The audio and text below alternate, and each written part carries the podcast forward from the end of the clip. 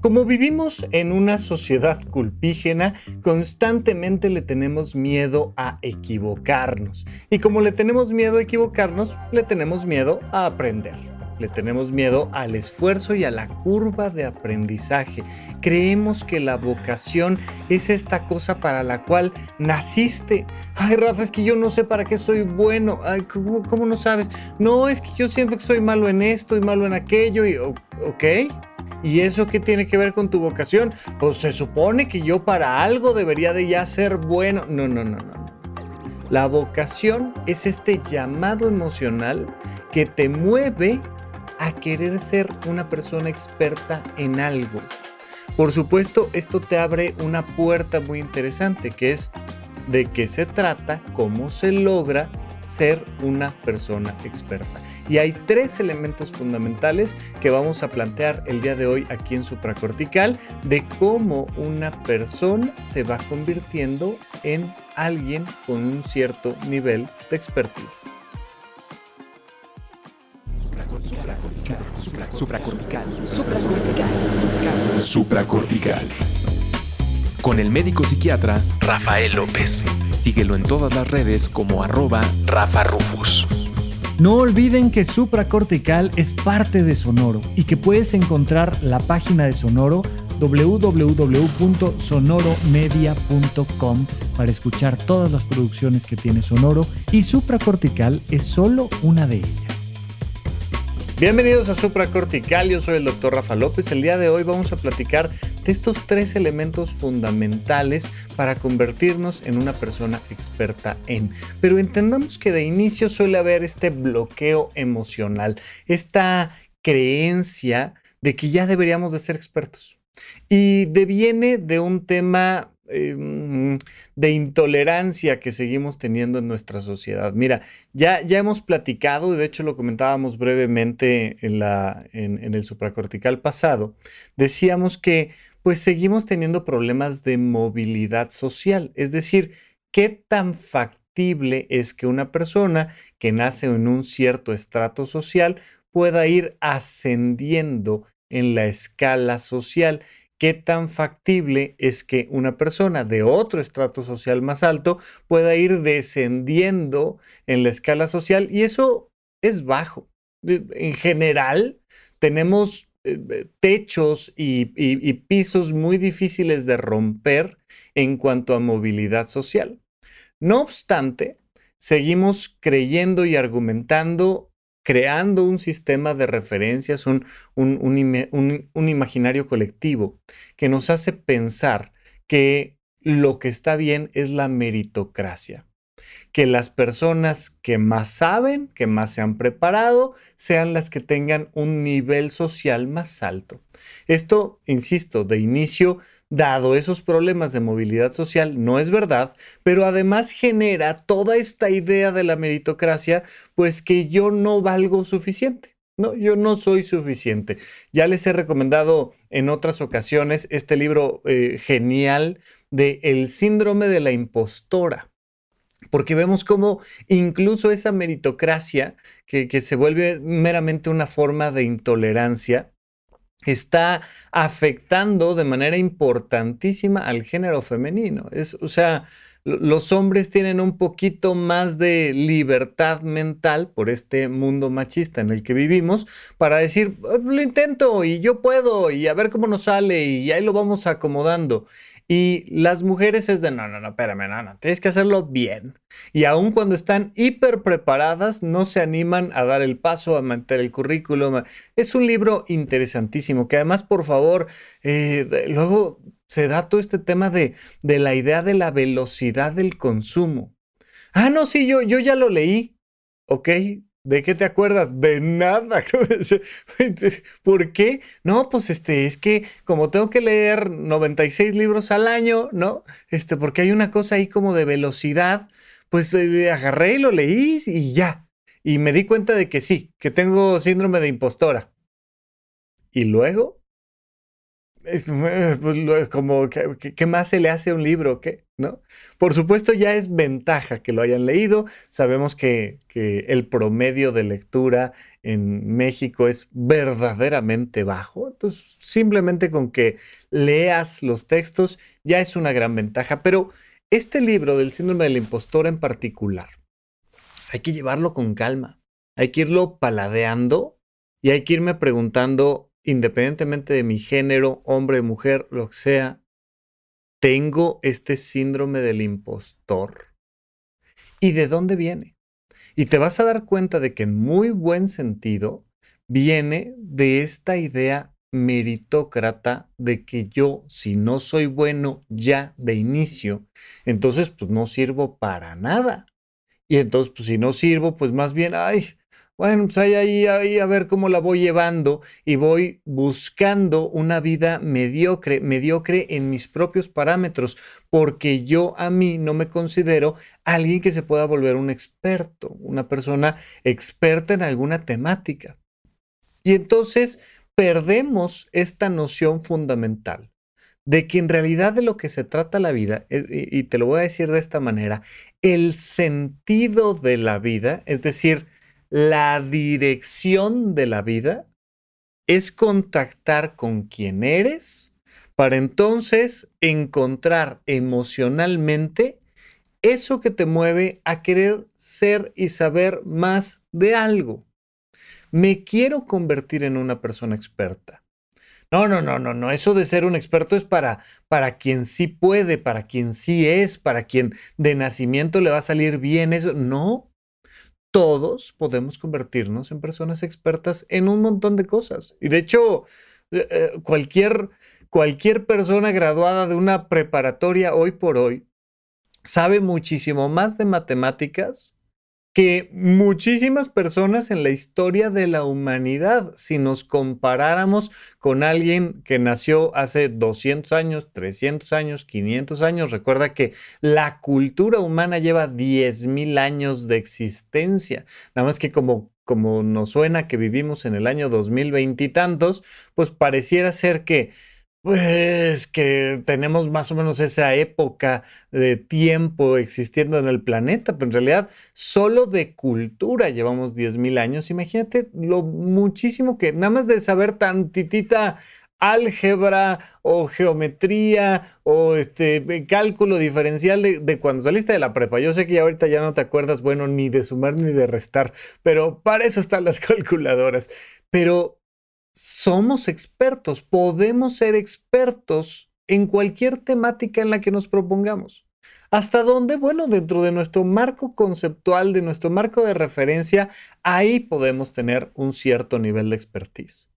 Esto que vaya rompiendo poco a poco estos parámetros de creer que no, yo, yo no puedo ser experto en nada, impacta directamente en nuestro autoconcepto y en nuestra autoestima. ¿Qué también te caes tú a ti? Pues te caes también en la medida en la que te valoras mejor. Y uno de los elementos es que si yo creo que no puedo ser una persona experta en algo, pues entonces no debo de valer como persona, no valgo nada por, insisto, esta cultura meritócrata en la que estamos inmersos. ¿Qué queremos hacer? Encontrar la emoción que nos mueve y entonces toparnos con la pregunta de cómo me puedo convertir una persona, en una persona que es experta en X, Y o Z tema. ¿Cuáles serían esos temas de los cuales tú quieres convertirte en una persona experta? ¿Cuál es ese expertise que andas buscando? Esto fundamental, porque a veces nos vemos como, como meras máquinas que hacen actividades y entonces, pues estoy este, buscando chamba. ¿De qué? Pues de lo que sea. Oye, como en qué eres experto, de nada. Y entonces, pues nada más ahí cualquier cosita que se me atraviese y bueno, pues ahí más o menos entenderle y, y me pega en mi autoestima. Y, y, me pega en mi autoestima en un nivel emocional fundamental. Entendamos que es esta capacidad que tengo de sentir que puedo crecer Se los, se los, he comentado varias veces ya en otros episodios, pero esta, esta frase de Tony Robbins que dice, la felicidad depende del éxito. ¿no? Happiness is success. Esta cosa donde, donde en, el, en la medida en la que yo voy sintiendo esta capacidad de alcanzar el éxito, va incrementándose mi felicidad, mi autoestima, mi autoconcepto. Pero requiere de que yo vea que, eso es posible, es entender que hay esa posibilidad, esa capacidad adentro de mí. Así es que el día de hoy vamos a platicar de una vez que ya encontré ese llamado emocional, ¿Cómo me puedo ir convirtiendo en una persona con expertise en algo? Hay que elegir ese algo primero y ese elegir es emocional. Eso no te lo inventas, lo descubres adentro de ti dices, ok, esto, esto me llama. Ok, siguiente paso. Ahora vamos a desarrollar esa expertise. Y el primer paso fundamental para convertirme en una persona experta tiene que ver necesariamente con un elemento que se llama repetición. Ah, y ahí nos metemos en otro bemol porque no nos gusta tener que dedicarle tiempo, dinero y esfuerzo a las cosas. Es, de hecho, el elemento crucial por el cual se da todo este, yo no sirvo para esto. ¿Por qué? Lo intenté una vez y no me salió. Lo intenté dos veces y no me salió. Lo intenté tres veces y no me salió y ya, o sea, ya, no me van a decir que no lo intenté, lo intenté tres veces. ¿No? Es, la, frase clásica con la que me dicen que tienen un problema para conseguir pareja. No, no, no, no, ya sabes, es que, no, este, yo, yo he tenido, todos mis novios me han engañado. Oye, ¿cuántos novios has tenido? Dos. pues eh, el número de repetición es complicado. Entonces, entender que la repetición va a ser el primer elemento que hay que romper y desmitificar, no el único, pero repetición, repetición. Eh, eh, estaba recientemente en una, en una de las consultas que estoy dando, estaba platicando con mi paciente y me decía, es que ¿cómo le haces para llevar una agenda tan organizada? Y le digo, lo, intenté y fracasé, y lo intenté y fracasé, y lo intenté y fracasé, y lo intenté y fracasé. Y como en la vez número 10 que traté de llevar una agenda, de repente empecé a darme cuenta de que ah, las cosas fluían. Por supuesto, iremos platicando de las otras R's de la expertise, pero, pero el elemento inicial de repetición, inténtalo otra vez, otra vez, otra vez, otra vez, otra vez, y eso conlleva paciencia. Y la paciencia no es algo que se genere así nada más en abstracto. La paciencia es algo que se desarrolla a través de nuestra autoestima y de nuestro autoconcepto. La paciencia tiene que ver con darnos permiso de hacer las cosas mal. Imagínate, ¿por qué eres una persona impaciente?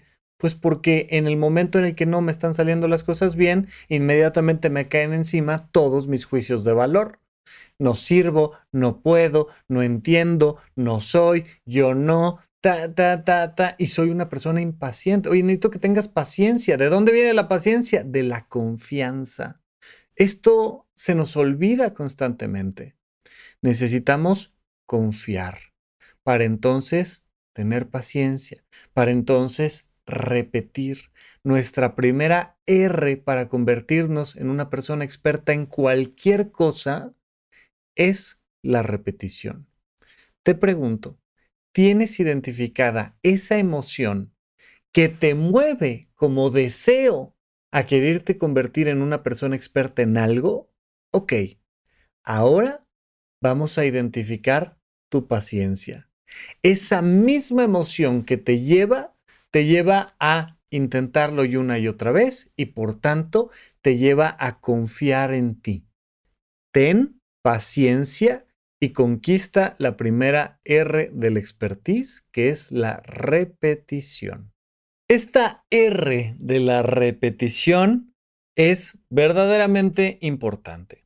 Cualquier persona experta tiene que dedicar muchísimas horas. Por ahí dicen que mil horas, ¿no? O sea, como si fuéramos focos que hay que mantenernos encendidos y medimos, el tiempo en horas, entonces hay que repetir y repetir y repetir horas. Oye, me quiero volver un golfista, dedícale mil horas.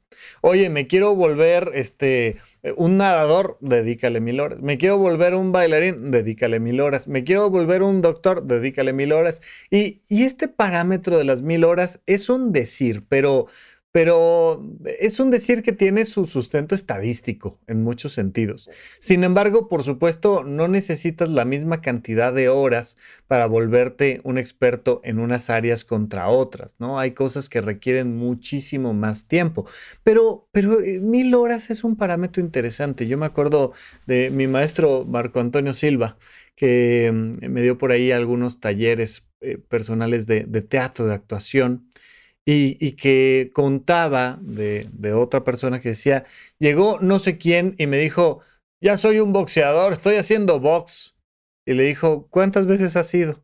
No, no, ya fui todo el mes. Eh, le dice, mira, cuando haya sido a 100 clases, entonces empezamos a platicar. Dice, de ahí empieza el conteo.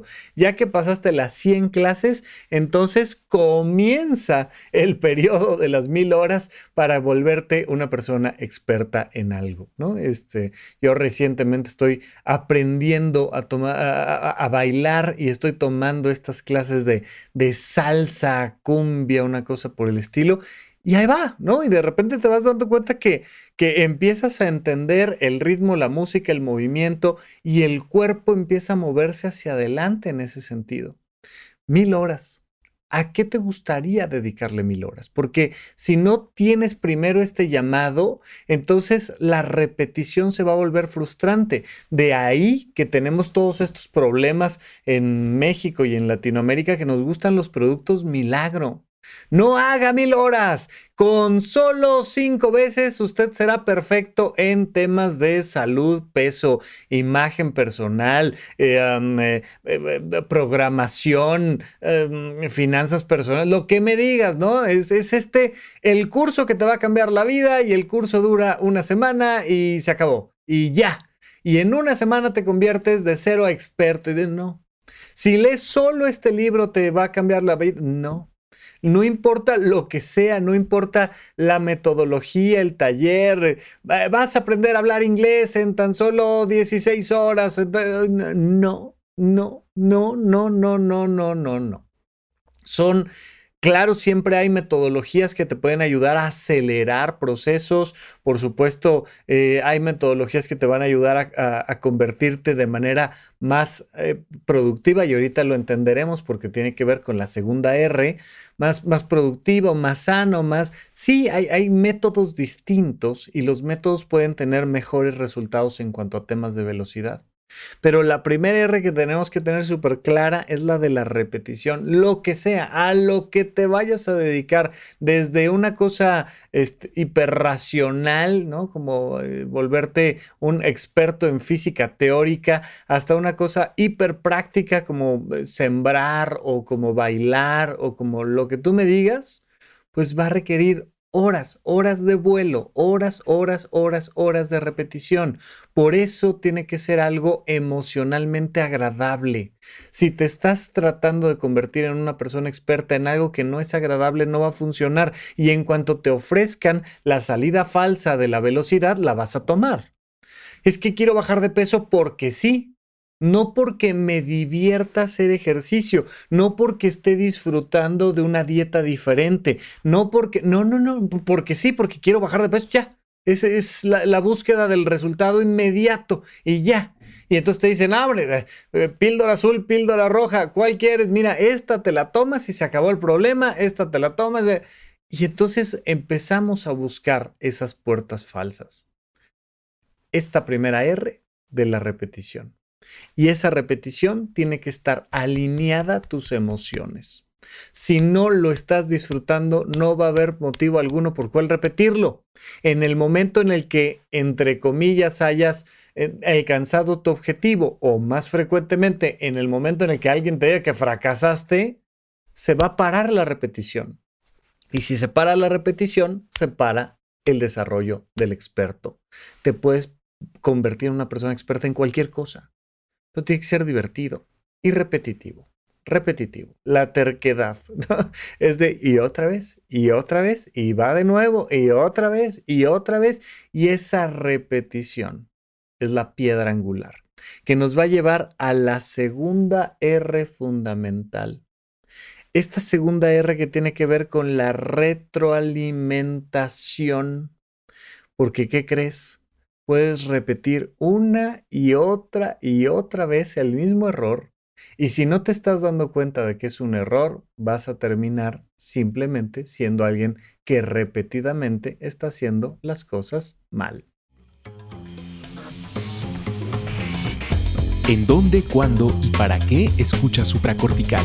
Comparte tu experiencia en redes sociales para que más personas conozcan este podcast. Sigue al Dr. Rafa López en todos lados como arroba Rafa Rufus. Estamos de regreso con ustedes en Supracortical. Recuerden que pueden platicar conmigo en arroba Rafa Rufus con doble R en en todas las redes sociales, particularmente Instagram, este, TikTok. Eh, estoy, insisto, tratando de darle un poquito más de, de energía y diversidad al tema de Twitter, pero ahí va, Por lo pronto, que sepas que por ahí podemos platicar un poco y que mis cursos pregrabados del conocimiento de uno mismo, de huella de abandono, de erotismo y castidad, todo el curso de sexualidad, eh, soltería, pareja y familia, el heptagrama, todo está en horizonte1.com. Horizonte 1, 1 con letra, por favor. Horizonte1.com es una plataforma de cursos que hemos desarrollado Pepe Valdés y yo. Están mis cursos de, de semiología de la vida cotidiana, del conocimiento de uno mismo, mis cursos de finanzas personales, los de Pepe de organización y productividad, pero además tenemos eventos virtuales y presenciales todo el tiempo. Esto funciona con una pequeña suscripción de menos de 20 dólares mensuales, son 380 pesos y esta suscripción nos va permitiendo crear una comunidad donde vamos repetidamente platicando una y otra y otra vez sobre el tema de nuestro desarrollo personal. Porque requiere repetición. O sea, es que es verdaderamente absurdo creer que porque tomaste un curso una vez de lo que sea, te volviste una persona experta y el poderlo platicar y platicar y de nuevo y llevar a la práctica y dejar una tarea y volverlo a intentar, es lo que al final va haciendo que tengas la posibilidad de desarrollar tu calidad de vida. Hay que repetir y repetir y repetir. Mira, me pasa, por ejemplo, en las consultas de, de pareja, donde de repente les digo, a ver, tarea número uno, ¿ok? Vamos a intentar ir a un desayuno donde no platiquemos de problemas, donde únicamente platiquemos de cosas positivas. Claro que vamos a abordar los problemas, los vamos a traer aquí a la sesión de terapia y todo. Sí, sí, los vamos a enfrentar. Pero esta tarea es que ustedes platiquen en un desayuno sin pelearse, ¿ok? Hay que llegar de buenas, bien vestidos y platicando de puras cosas positivas. Es lo que vamos a intentar. Y les digo desde la primera consulta donde estamos planteando esa tarea eh, de la pareja, les digo, pero les aviso desde ya que existe la posibilidad de que esto salga mal. Si sale mal, Sale mal, háganlo lo mejor que puedan y regresen a platicarme cómo les fue. Porque la segunda R del expertise para tener una buena relación de pareja o para convertirme en bailarín del bolchoy o para convertirme en lo que sea, un experto en algo, requiere retroalimentación. No solo la repetición, sino el hecho de que alguien que ya haya pasado por el proceso te diga, esto está mejor que esto otro. Entonces vas tomando una clase de algo, ¿no? Vas tomando una clase de ballet y te piden que estires el brazo nada más. Y de repente te corrigen el hombro y te dicen, a ver, baja el hombro, pero estíralo, saca el pecho, pero ahora levanta el codo, pero gira levemente la muñeca, pero ahora... Y, y me acuerdo muchísimo de haber visto clases de bailarines profesionales donde uno ve el baile y uno ve, dice, es que qué maravilla, baila perfecto.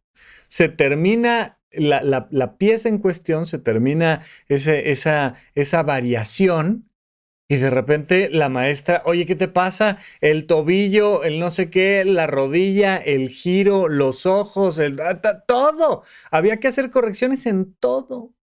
Y por eso constantemente, y me has escuchado decirlo varias veces en las sesiones de SOS, donde ponemos audios del público y vamos platicando sobre, sobre algunas recomendaciones y sugerencias, les digo constantemente, busca una mentoría. Siempre hay que tener un mentor, una mentora que te va dando esta segunda R del expertise, que es la retroalimentación. Si no tienes esa mentoría, entonces tú tienes que hacer de tanto en tanto pausas en el camino para decir, a ver, ¿cómo voy? Mira, e, es, uno de los parámetros fundamentales cuando estás yendo con, una persona experta en nutrición y que te hace este in-body y entonces te mide el porcentaje de grasa, de, de masa muscular, de, pues, te va dando parámetros objetivos que te permiten decir, voy bien o me regreso. O sea, Necesito este feedback, necesito esta retroalimentación. Entonces, las juntas, ¿no? De repente los trabajos que pecan a veces de juntitis y que no se enfocan en estos elementos concretos de tener meramente un feedback. Es decir, oigan, habíamos planteado que se iba a hacer esto. ¿Hasta dónde llegamos? No, es para buscar culpables, nada, no es para juzgar a los demás, no, es muy importante que tu mentor no te juzgue, no te agreda, es simplemente hasta dónde llegamos, bien, ¿y qué vamos a hacer ahora? Porque vamos a volverlo a intentar. Y vamos a volverlo a intentar y volverlo a intentar y volverlo a intentar, pero en cada intento vamos a tener un feedback este no salió mejor que este otro. La gran ventaja de los atletas es que tienen feedbacks muy claros y muy objetivos, ¿no? Es, oye, hay que brincar esta vara. Ponemos la vara a un metro de altura y ahora hay que brincarla. Oye, tiraste la vara. Eso te da un feedback inmediato de algo no salió bien aquí. Pero además tienes tu entrenador que te dice, hey, el brazo, la espalda, el no sé qué, hay que trabajar la fuerza en las piernas, estás brincando poco, tal y te van dando este feedback. Te preguntaba yo la vez pasada, ¿no? En el, en el bloque pasado me refiero. Te decía, oye, ¿cuál es esa emoción que te conecta a la repetición? ¿Ya tienes esa cosa en lo que te quieres volver una persona experta? Ahora repítelo y ahora identifica quién y cómo te puede dar ese feedback. Puede ser en temas de salud, pueden ser en temas laborales, puede ser en temas familiares, sociales, esto que te digo de ir a una terapia. ¿A qué vas a terapia? A recibir feedback. Vas una y otra vez, una y otra vez, una y otra vez. Y entonces vas a psicoterapia y dices, oye, ¿qué pasó con ese miedo, con esa incertidumbre, con esa ansiedad, con esa depresión? No vas a que el terapeuta te cure. Los terapeutas no curan, te dan feedback, te ponen un espejo y de repente en una consulta. No es lo mismo que te acuestes en una plancha, que te saquen el apéndice, que ahí tú no tienes que hacer nada. O sea, tú no tienes que ser un experto en nada. Cuando estás yendo a una terapia psicológica, una consultoría, cuando estás yendo a, a algo que tiene que ver con este desarrollo personal en términos de emociones y de pensamientos, a lo que vas es a tener un feedback profesional, pero quien hace la chamba eres tú. Está, bien increíble que podría haber estos cirujanos del mundo de la psicología, ¿no? Y entonces llegas con un trauma y te lo extirpan. Y el que tiene que volverse experto en extirpar el trauma pues, es el terapeuta. No, aquí no. A lo que vas es a recibir feedback. Y hay N cantidad de cosas en la vida. Mira, incluso en el mundo de las finanzas personales, es igual que en la psicoterapia. Tú vas y te sientas con tu asesor financiero y le dices, oye, pues traigo estas broncas y fíjate, tal, y te va poniendo espejos para que observes tus gastos, tus conductas, tal, y tú te vas volteando a ver. O sea, es que nunca mejor dicho este tema de los espejos, como cuando estás bailando y dices, ay, qué raro me veo bailando. A ver, espérame, déjame, voy viéndome mientras hago ejercicio, mientras estoy bailando y voy corrigiéndome porque estoy teniendo este feedback constante, esta retroalimentación constante. Es nuestro paso número dos, nuestra segunda R del expertise la repetición y la retroalimentación, que entonces nos lleva a un último punto fundamental para poder ir creciendo. Porque si solo solo estoy repitiendo, repitiendo, repitiendo. Y sí, tengo retroalimentación y, y, me voy volviendo bastante bueno en esto que estoy haciendo, pues voy a, voy a sentir que las cosas van más o menos bien. Pero nos falta una R fundamental, que es el reto. Ahora sí tenemos las tres R's. Repetición, retroalimentación y reto. ¿A qué me refiero con el reto? Que, oye, ya, ya me sale perfectamente bien brincar la vara de 50 centímetros de altura. ¿Ya? Oh, genial. Es que mira, ya lo hice una y otra vez, ¿no? Estoy haciendo salto de altura y, ya brinqué la vara de 50 centímetros y entonces tuve mi repetición, lo hice 36 veces, lo hice 200 veces, lo hice mil veces. Y mi coach ya me dijo, oye, bien, oye, ya la postura, bien, el cuerpo, tal, la cabeza, tal, la espalda, bien, la, la repetición está bien. Pero nunca subo la, subo la vara, nunca me pongo una meta más alta, no lo levanto. Y si no lo levanto, no genero esa, esa, ese efecto que decíamos hace rato de happiness y success. No hago este esfuerzo extra que me hace sentir bien conmigo. ¿Sabes por qué me siento bien conmigo? Porque de 50 centímetros que antes no podía brincar, ahora ya los puedo brincar. Pero ahora le subí a 60 centímetros. Ahora le subí a 80, a un metro, a metro 10, a metro 20. Y voy subiendo la vara y ese reto que se va incrementando gradualmente me va permitiendo convertirme en una persona experta, pero además sentirme valioso.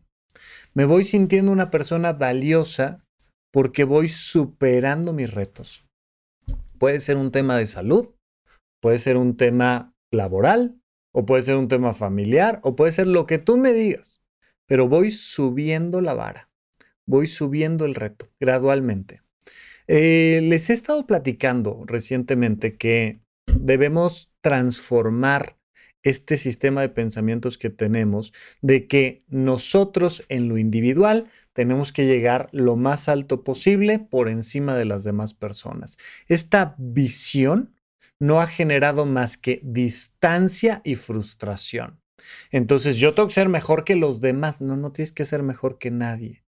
Solo te recomiendo por un tema de diversión irte poniendo retos distintos. Y a veces el reto puede parecer que es más bien para abajo si lo vemos desde perspectivas externas. Por ejemplo, tengo el reto de gastar menos, ¿no? Porque pareciera que lo que tengo que hacer es trabajar más, ganar más, gastar más y entonces voy a ser feliz porque estoy subiendo la vara, porque estoy cada vez en un reto mayor. No, no, no, no, no, no, no, no, no. ¿Quieres? ¿Quieres tratar de facturar 10% más este mes? Adelante. Pero a veces el reto es facturar lo mismo, gastar menos y disfrutar más.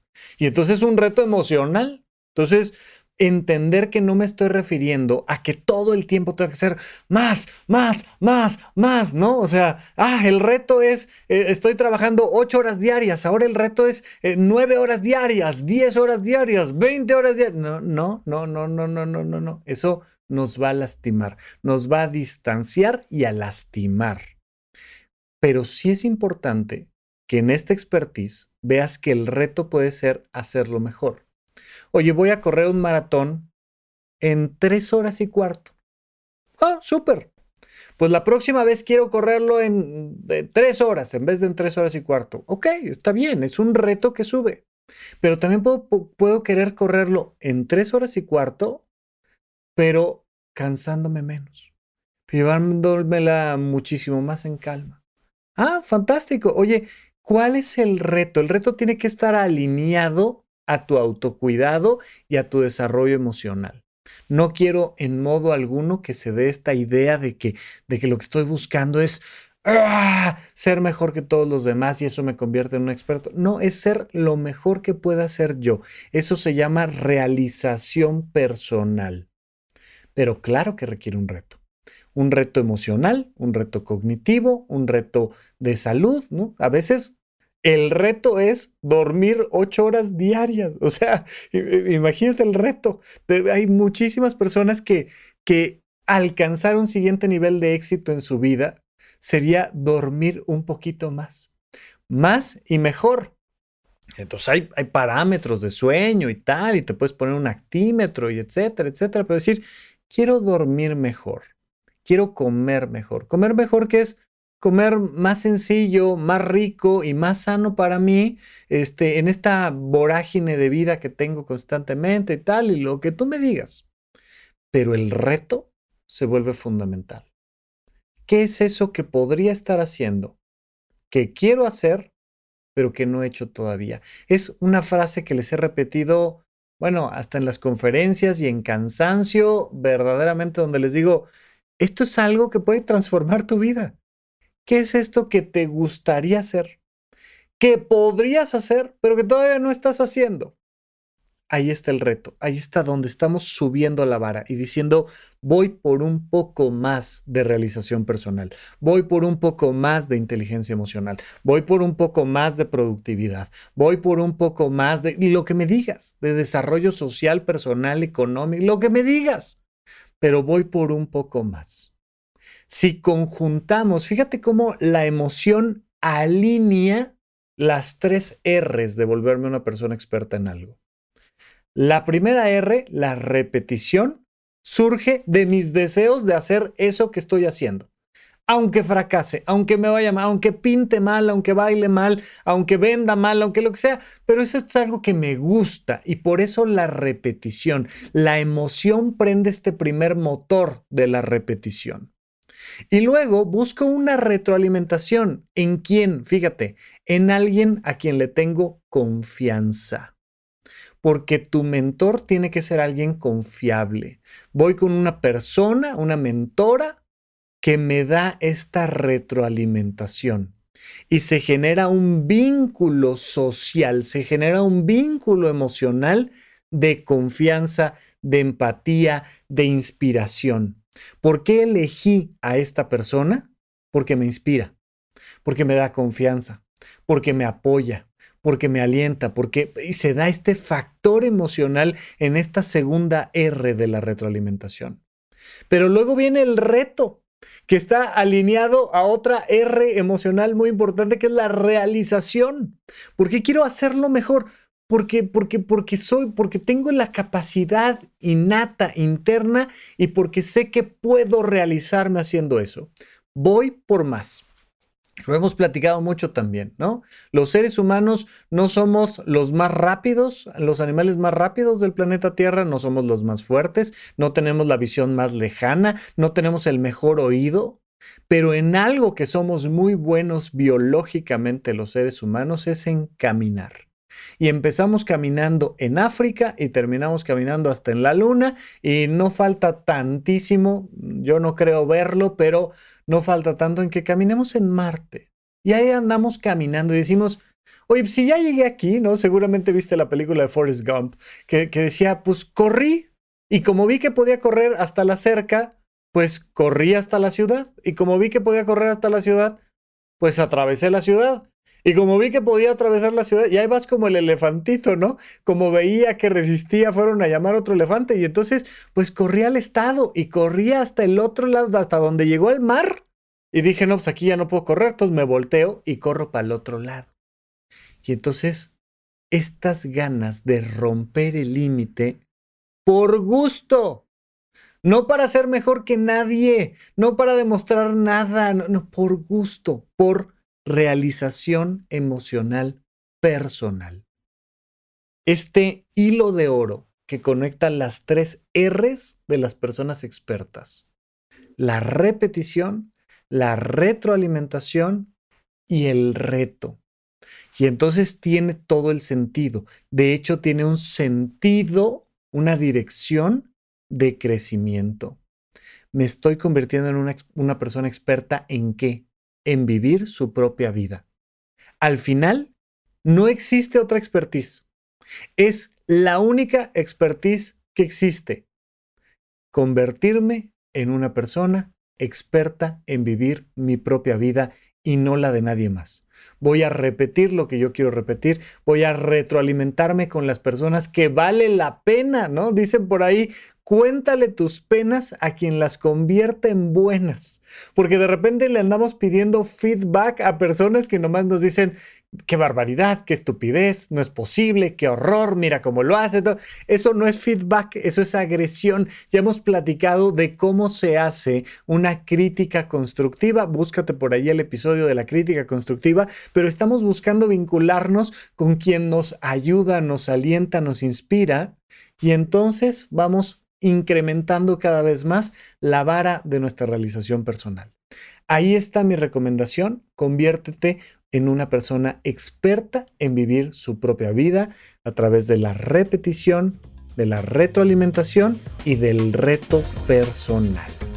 Gracias por escuchar Supracortical. En verdad me interesa muchísimo conocer tu opinión sobre este episodio o cualquier otro que quieras platicarme.